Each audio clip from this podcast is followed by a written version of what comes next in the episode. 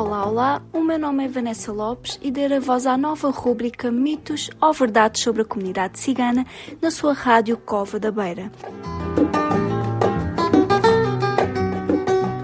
O projeto Par e Passo é promovido pela Beira Serra no âmbito do FAP, Fundo de Apoio à Estratégia Nacional para a Integração das Comunidades Ciganas e apoiado pelo Alto Comissariado para as Migrações.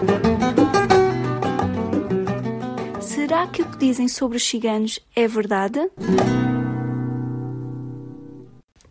Não me digam que há uma bandeira e um hino para os ciganos. Olá, sim, os ciganos têm uma bandeira e têm um hino. Jelem Jelem é o hino do povo cigano, oficializado no primeiro Congresso Mundial Cigano, celebrado em Londres a 8 de abril de 1971. Existem várias teorias acerca da origem desta melodia, mas todas lhe atribuem uma origem popular.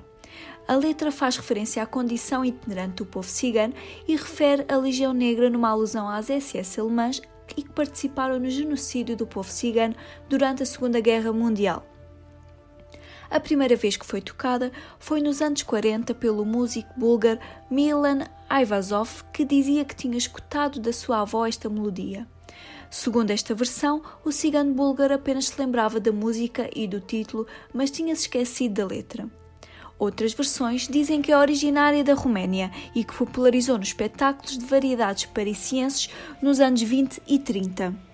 Sabe-se ainda que nos anos 60 era já uma melodia muito popular e com muitas versões entre os ciganos da Sérvia.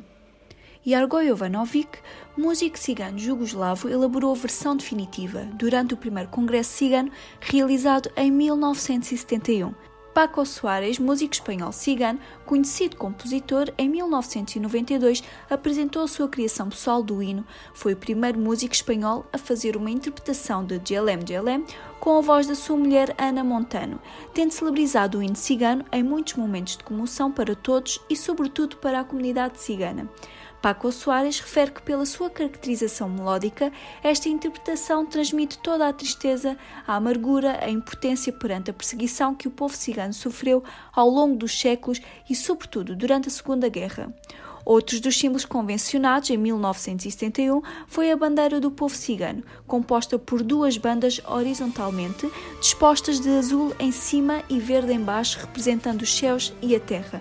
No centro da bandeira figura uma roda vermelha que representa a herança indo-ariana do povo cigano.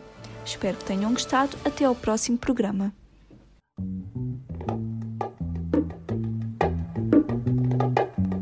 Mitos ou verdades sobre a comunidade cigana na sua rádio Cova da Beira. O projeto Par e Passo é promovido pela Beira Serra no âmbito do FAP, Fundo de Apoio à Estratégia Nacional para a Integração das Comunidades Ciganas e apoiado pelo Alto Comissariado para as Migrações.